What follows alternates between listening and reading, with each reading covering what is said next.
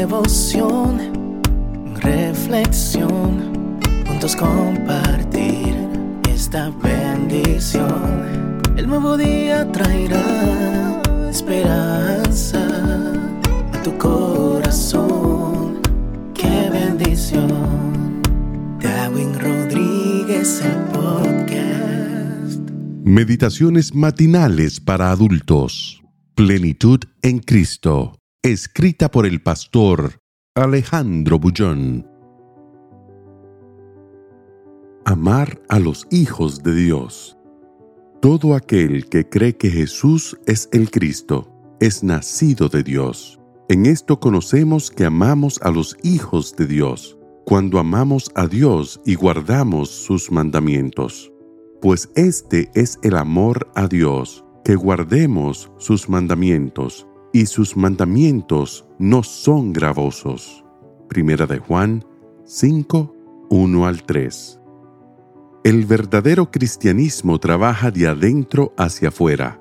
Es un manantial de agua pura que desborda y lleva vida a quienes se relacionan con nosotros. No es institucional, sino personal.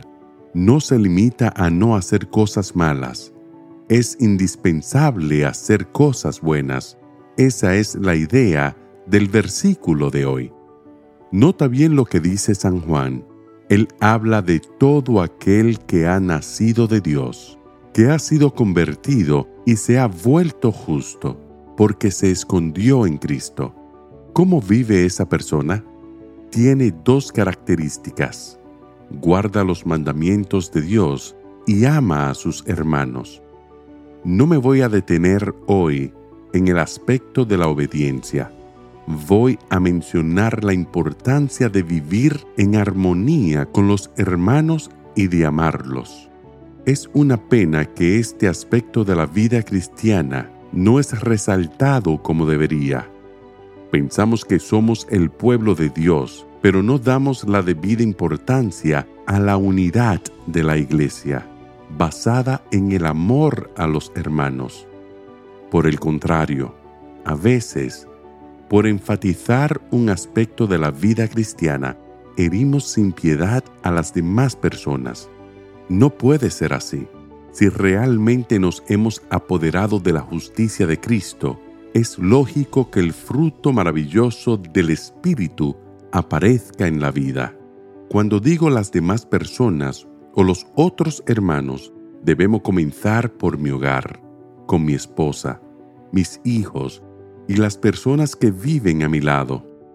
De nada vale ser justo y comprensivo con los otros si soy injusto e intransigente con los míos. Todo día es un renacer, y si el sol volvió a aparecer es porque Dios te ofrece una nueva oportunidad. Haz de este un día de amor hacia las personas, empezando por las que están más cerca de ti. Después, piensa en aquella persona que te parece desagradable y llámala por teléfono para decirle que estás orando por ella. Orar por alguien es la mejor manera de llegar a amarla.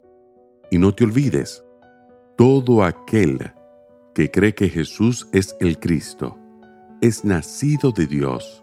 En esto conocemos que amamos a los hijos de Dios, cuando amamos a Dios y guardamos sus mandamientos. Pues este es el amor a Dios, que guardemos sus mandamientos, y sus mandamientos no son gravosos. Que el Señor te bendiga en este día. Sé fuerte y valiente. No tengas miedo ni te desanimes, porque el Señor tu Dios está contigo donde quiera que vayas.